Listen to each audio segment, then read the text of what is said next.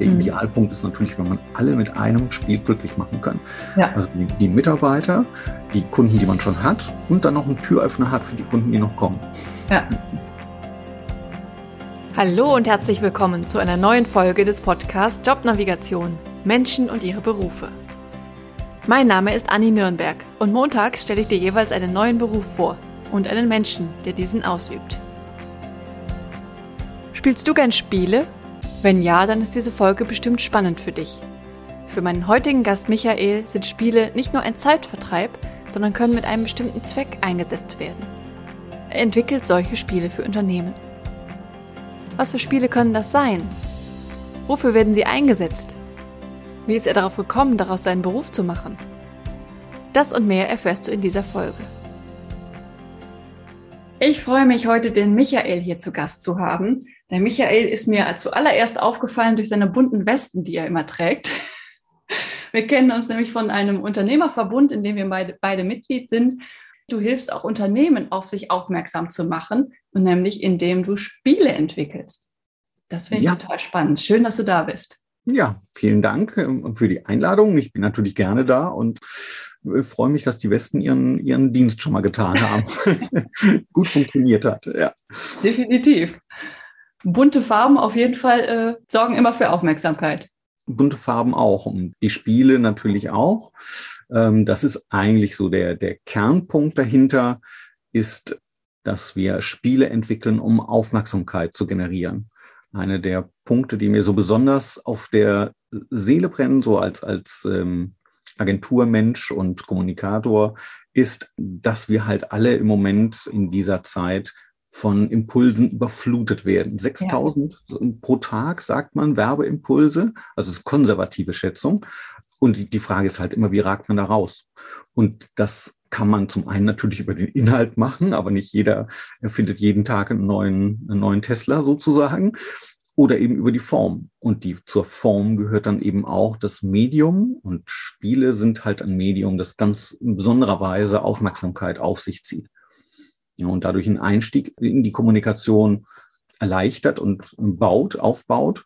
Und was immer danach kommt, ist dann ja ein bisschen nachgelagert. Ja. Was können das für Spiele sein? Ähm, oje, alles Mögliche. Es sind überwiegend, das muss man einschränkend sagen oder muss ich einschränkend sagen, ähm, haptische Spiele. Mhm. Also Spiele zum Anfassen, zum in die Hand nehmen, zum Begreifen. Das hat damit zu tun, dass wir das nur für Unternehmen machen. Äh, da muss ich nachher noch ein bisschen einschränken, aber eigentlich nur für Unternehmen machen. Das heißt, dass wir sehr viel ähm, eins zu eins Kontakt haben. Deswegen auch die haptischen Spiele, weil es gibt eine ganz andere Qualität äh, der Kontaktanbahnung, wenn man jemandem was in die Hand drückt. Ja, das ist schon mit einer tollen Imagebroschüre schon so, aber noch mehr natürlich mit einem Spiel.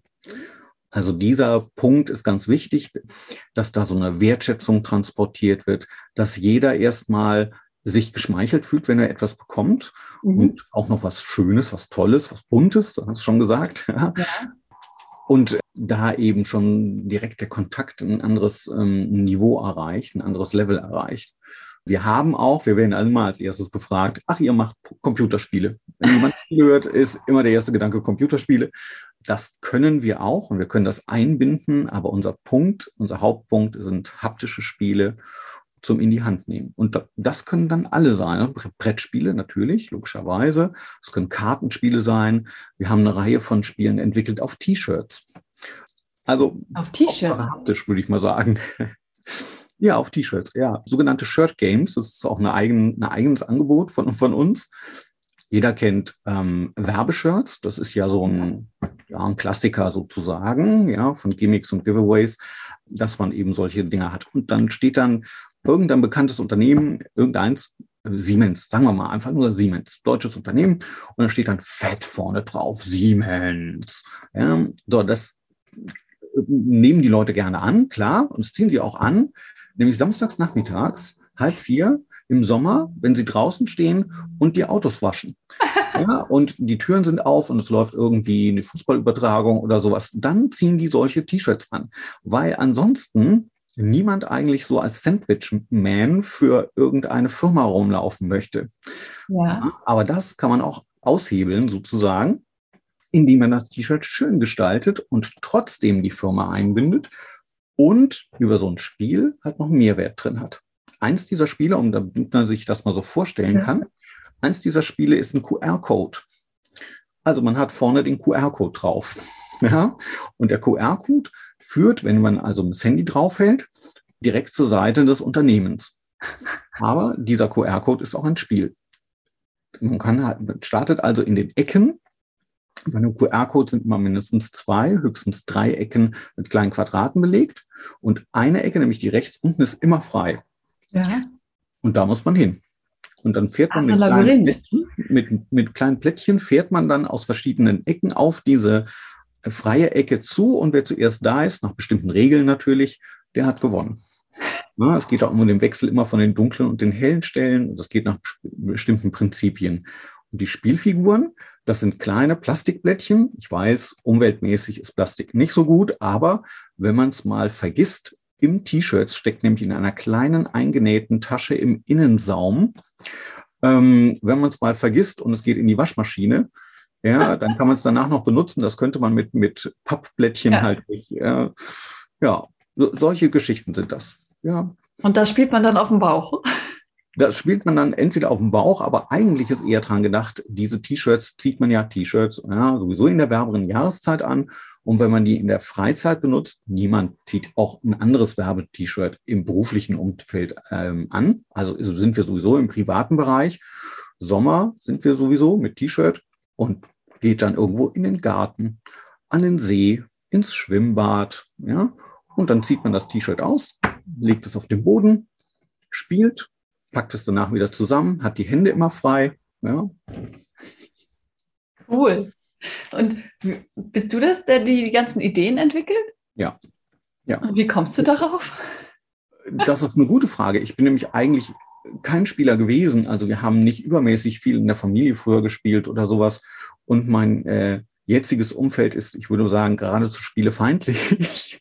also meine, meine Familie spielt nicht gerne und meine Nachbarn spielen nicht gerne und so weiter.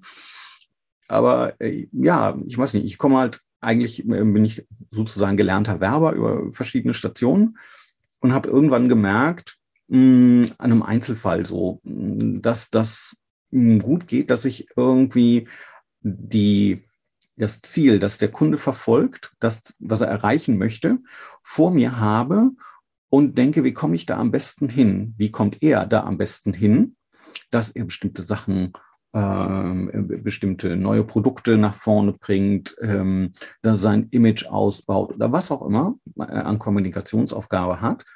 Und dazu fallen mir oder entwickle ich dann Methoden, Spielmechanismen mhm. genau das nach vorne bringen, die genau das rauskitzeln ja, und auf den Punkt bringen, was derjenige transportieren möchte, was er rausholen möchte. Hast du mal ein Beispiel? Generell beispielsweise gibt es ja immer auch Maschinenhersteller. Das ist ja eher so ein trockener Beruf, aber wir sind ja, ja ein Land von Maschinenbauern äh, immer noch. und ähm, ähm, das ist natürlich, wir haben sehr viele Mittelständler, mittelständische ständische Unternehmen, die so ähm, in ihrer Nische so Führer sind, Weltmarktführer sind. Gerade hier in, ich sitze in Bocholt, wir haben hier den IPAC, 150 Unternehmen, davon allein zwölf Weltmarktführer in ihren Nischen. So, darunter sind auch welche im, im Maschinenbereich. Wenn die ein neues, ein neues Patent haben, eine neue Fertigungsmethode, dann ist ein Spiel, kann ein Spiel ähm, die optimale Weise sein, das darzustellen. Und zwar in der Form, dass in diesem Spiel dieser Mechanismus, diese, diese Maschine quasi nachgebaut werden muss. Mit Puzzleteilen, mit Karten, die man aneinander legt, wie auch immer, mit Sachen, die man zusammenfügt. Und über dieses Zusammenfügen lernt der Spielende, ach, das ist das Besondere daran. Ah, ja, okay. Und versteht den Mechanismus, der ansonsten, wenn ich das nur technisch erkläre in der Broschüre, vielleicht ein bisschen trocken ist und ein bisschen hinten, unter, hinten überfällt. Ja. Also es macht einfach, ähm, generell sind Spiele immer gut geeignet für erklärungsbedürftige Produkte.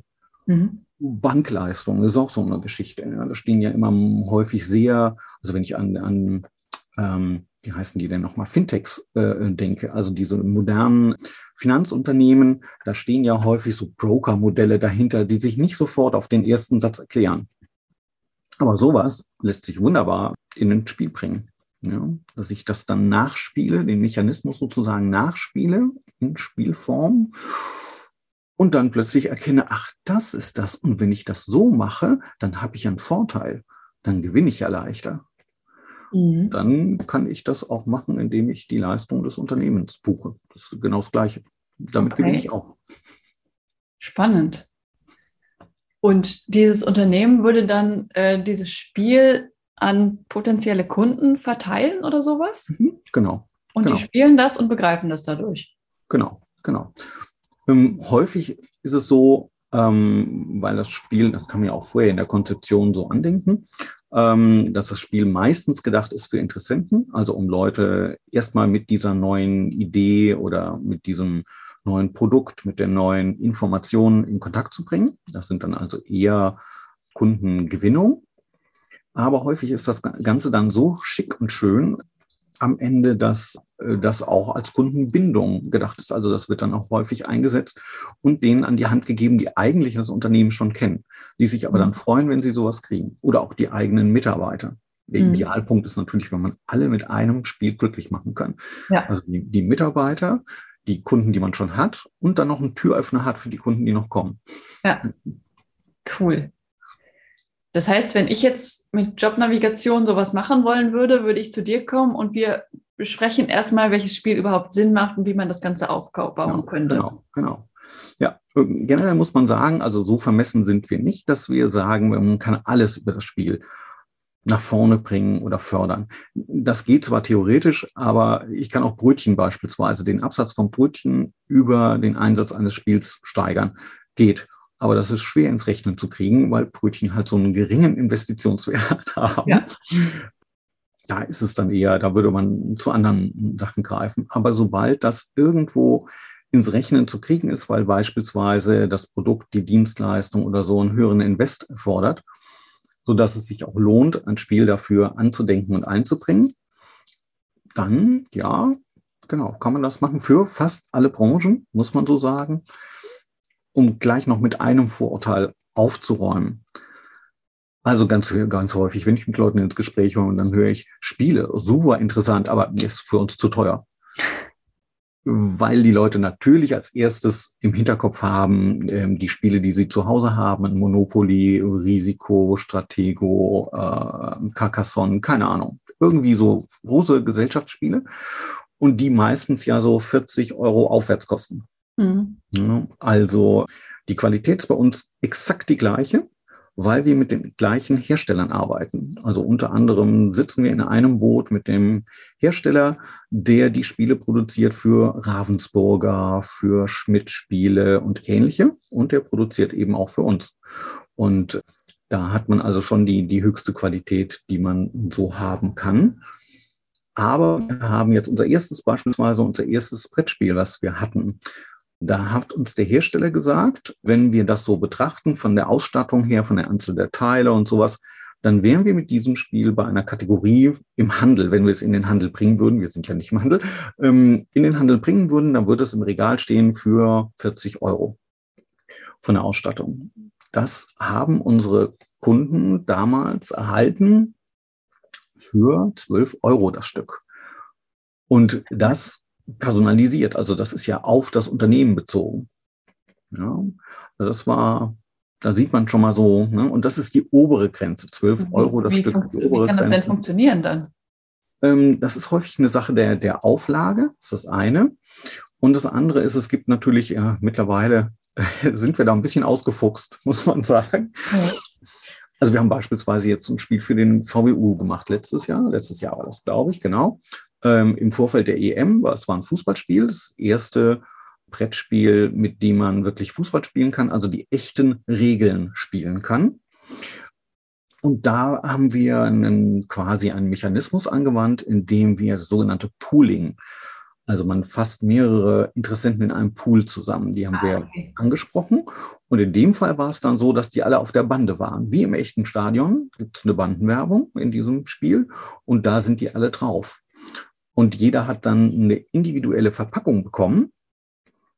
Aber durch, dadurch, dass das Spiel an sich in einer Form für alle gemacht werden konnte, sind die Druckkosten natürlich enorm runtergegangen. Ja. Naja, so kleine Geschichten. Ja.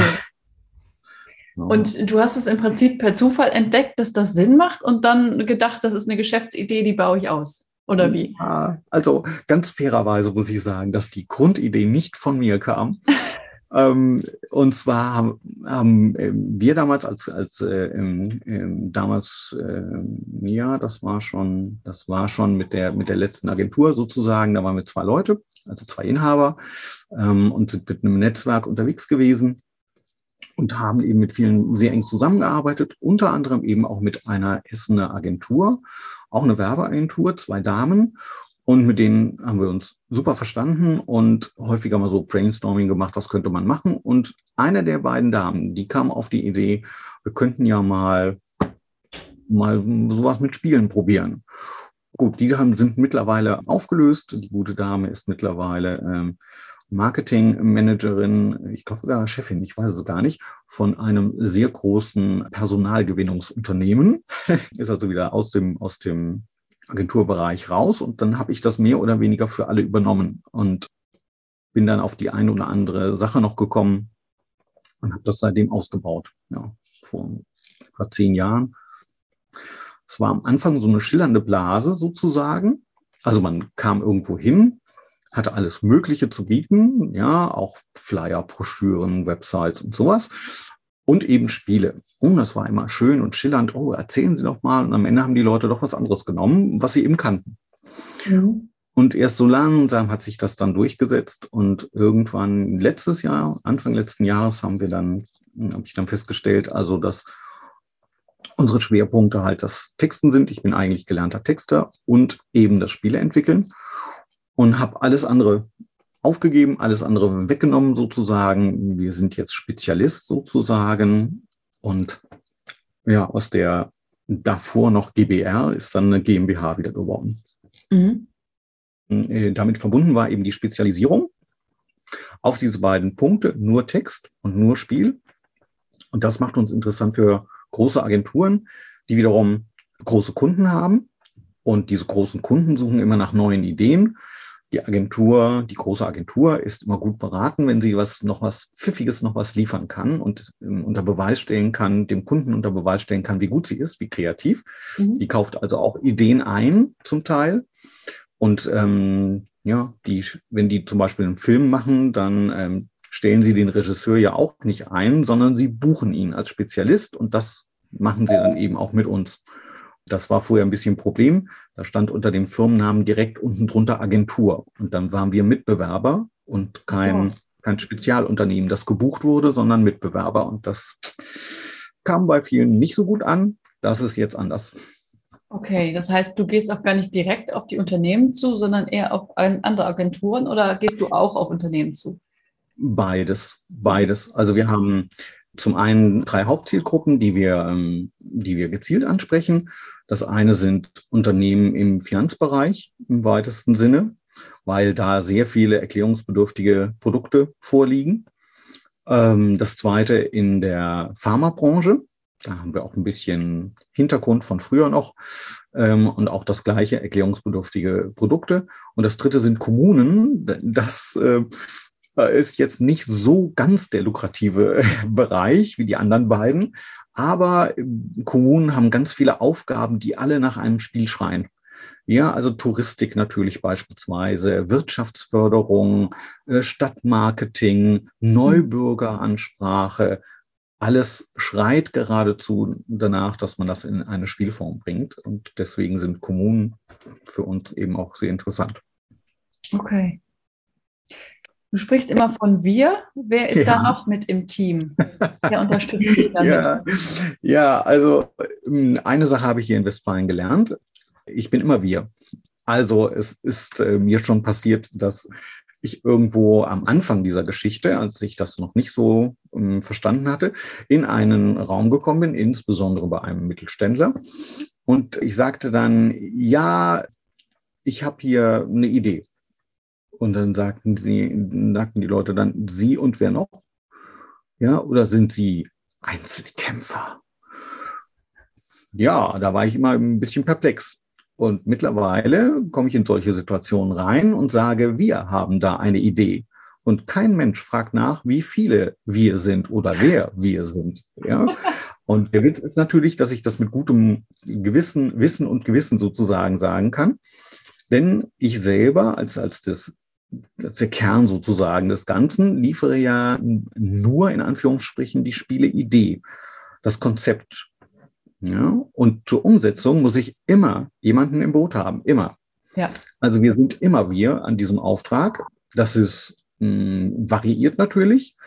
Das kann mal ein Fotograf sein, das kann mal äh, eine Druckerei sein ähm, oder auch mehrere, ja, mehrere Anbieter über das Netzwerk, was du vorher angesprochen hast, ist das äh, eine ganz, ganz, ganz tolle Sache, muss man sagen.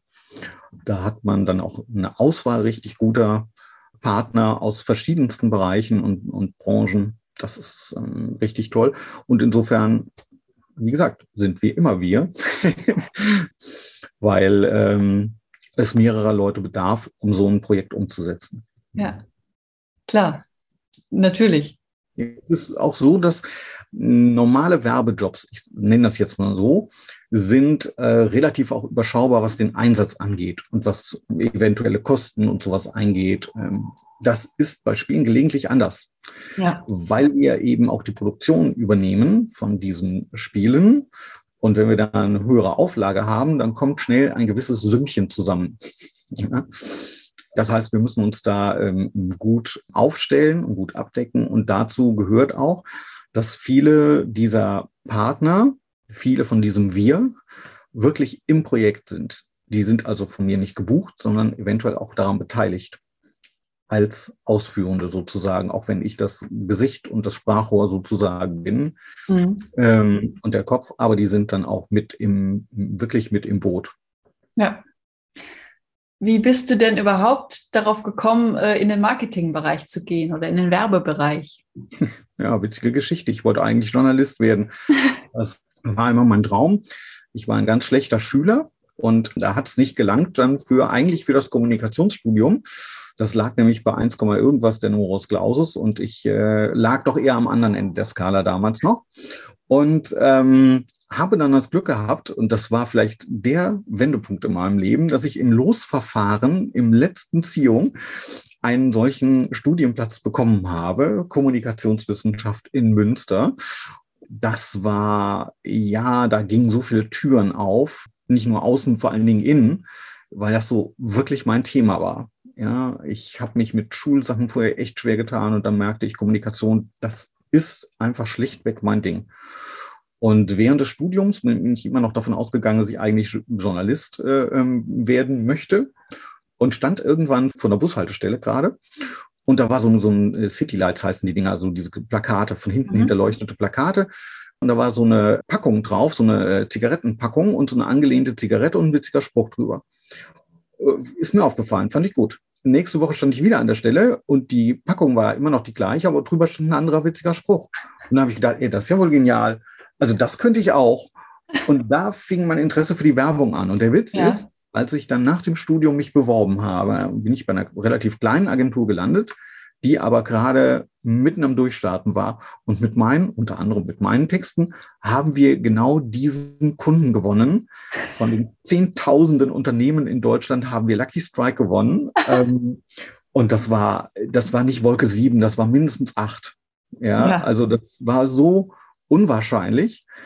Ja, wir haben x Preise dafür bekommen und das ja, war einfach nur toll. Der absolute Einstand in, in Kommunikation, in äh, Werbung. Ja. ja. Was macht dir an Werbung so viel Spaß?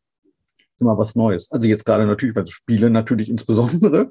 Ja. Immer wieder was komplett Neues. Ja, also ähm, bei uns sehen halt, ja, jetzt muss ich noch ein bisschen ausholen. Wir haben drei Angebote sozusagen. Also wir machen das eine, das ist eigentlich der Schwerpunkt, dass wir einen Kunden haben, der hat ein Problem und der kriegt eine Lösung, wie man das normalerweise mit allen anderen Agenturjobs ja auch macht. Wir haben daneben noch Branchenlösungen, wo wir eine Sache für eine Branche ausarbeiten, die häufig ein, ein spezielles Problem hat und die dieses Problem, die unsere Lösung löst, dieses Problem und lässt sich aber so weit variieren, dass äh, fünf, ich sage jetzt mal, fünf Druckereien kommen können und fünf ähm, Unternehmen kriegen dieses Spiel, diese Spiellösung und man stellt die nebeneinander und kein Mensch sieht mehr, dass dahinter ein Mechanismus steht. Mhm. Der Mechanismus ist ausgearbeitet, aber die Ausführung ist immer eine völlig andere. Und dann haben wir als drittes noch Sachen, wo wir selber denken, da ist ein Thema. Äh, Fußball, Abnehmen ist so ein Thema, Recruiting ist so ein Thema, ja, wo man, wo wir auch selber schon mal losgehen und weil wir wissen, wenn wir da was Schönes finden, dann findet sich dafür definitiv ein Interessent und ein Abnehmer. Ja. Mhm. Und das meiste sind aber diese ersten Geschichten. Die ersten Geschichten, also ein Kunde, ein Problem, eine Lösung das ist natürlich spannend, weil wir da ja, mehr oder weniger immer von Null anfangen und völlig frei sind. Völlig frei, was die Gestaltung angeht. Gerade bei Spielen, man kann alles einbinden. Über Codes kann man Filme einbinden. Man mhm. kann äh, Sprachgeschichten einbinden, Musik einbinden. Du kannst irgendwas ausklappen, du kannst irgendwas zusammenstecken und dreidimensional machen. Du kannst Geschmäcker und Gerüche einbringen. Du kannst im Spiel kannst du wirklich alles machen. Ja. ja. Das ist spannend. Das ist echt cool. Musstest du dir denn da noch irgendwelches Wissen aneignen, um das gut machen zu können? Ich weiß nicht, ob ich es gemusst hätte, aber ich habe es getan. ja. Okay. ja. Also wir haben, also es ist, man könnte jetzt sagen, wenn das so viele Vorteile hat für die Unternehmen und so weiter, warum machen das nicht mehr Leute? Ja. Weil jetzt in, den, in diesen knapp zehn Jahren habe ich also keinen direkten Mitbewerber getroffen, bis heute nicht. Ja, ähm, ja also der es zumindest von, von der Marketingseite her betreibt. Ja, es gibt ehemalige Spieleentwickler, die mal für Ravensburger oder andere gearbeitet haben, die jetzt das Ganze auch Firmen anbieten. Aber ich sage das jetzt mal so ein bisschen despektierlich, aber äh, das Ergebnis ist schön und bunter als unsere Sachen vielleicht und spielt sich vielleicht sogar glatter, aber das Unternehmen hat nichts davon, weil die Leute schlichtweg nicht aus der, also die Firmendenke nicht haben oder die Marketing, das Marketingwissen dahinter. Und das ist macht, zeichnet uns so aus. Ja, wir wollen am Ende in allererster Linie kein schönes Spiel haben, das kommt dazu, aber wir wollen einen glücklichen und erfolgreichen Kunden haben. Das ist der Punkt. Das Spiel ist super toll, aber es ist ein Mittel zum Weg. Es ist eine mhm. Brücke. Ja, es ist, äh, wenn man so will, wir haben ja viel mit Medizin zu tun, Pharma habe ich schon erwähnt, ähm, das ist wie das, das Sugarcoating, dieser Zuckerüberguss von der Pille. die Pille wirkt, okay, das sind die Inhalte, die der Kunde liefert und wir sind dafür verantwortlich, ähm, dass es dann auch schmeckt, dass es ankommt, ne, für das Sugarcoating halt und das macht dann, machen dann die Spiele. Mhm. Total spannend. Ja, wir können ja mal einen Workshop machen. Du warst ja auch schon mehrmals bei uns in der Unternehmergruppe zu Gast und ich finde es immer wieder spannend, was du für Geschichten zu erzählen hast. Sehr cool. Und, und nebenbei textest du ja auch noch. Also du schreibst auch Werbetexte für Unternehmen, richtig? Genau, ja, genau. Also das sind also Texte, die man auf der Webseite sieht oder sowas? Auf der Webseite in Broschüren, der klassische, die klassischen Geschichten. Dazu gehören aber dann auch äh, Vorträge beispielsweise. Mhm. Ähm, dazu gehören leider auch äh, SEO-Texte. da habe ich so meine ganz eigene Meinung zu, aber gut, wir bieten sie auch an. dazu gehört ein guter Teil äh, im Lektorat. Ja. ja. also mein Standardspruch ist immer, also es gibt 80 Prozent etwa aller deutschsprachigen Websites beginnen mit herzlich willkommen. Mhm. Und wiederum 80 Prozent von denen, da ist willkommen kleingeschrieben. Das ist der erste Fehler im zweiten Wort. Da kann man sicher noch was mh, hm, verbessern, wenn man da mal drüber liest und ähm, jemanden draufschauen lässt, ob das denn sprachlich, orthografisch und so weiter alles in Ordnung ist. Wenn man so viele hunderte Euro in einen Internetauftritt gesteckt hat, dann sind die paar Euro fürs Lektorat sicherlich ganz gut angebracht, denke ich mir immer. Also sowas gehört auch dazu. Ja. Und ähm, ja, und jetzt in letzter Zeit sind wir dazu übergegangen, dass wir auch im Textbereich unsere ganz eigenen Projekte machen. Ähm, also mit einer ähm, Kollegin, die auch in dieser Unternehmerrunde mal war, die Trainerin für kreatives Schreiben unter anderem ist, mhm. haben wir ein Format entwickelt, nennt sich Books to Business. Das ist äh, eine Unternehmenspräsentation in Krimiform.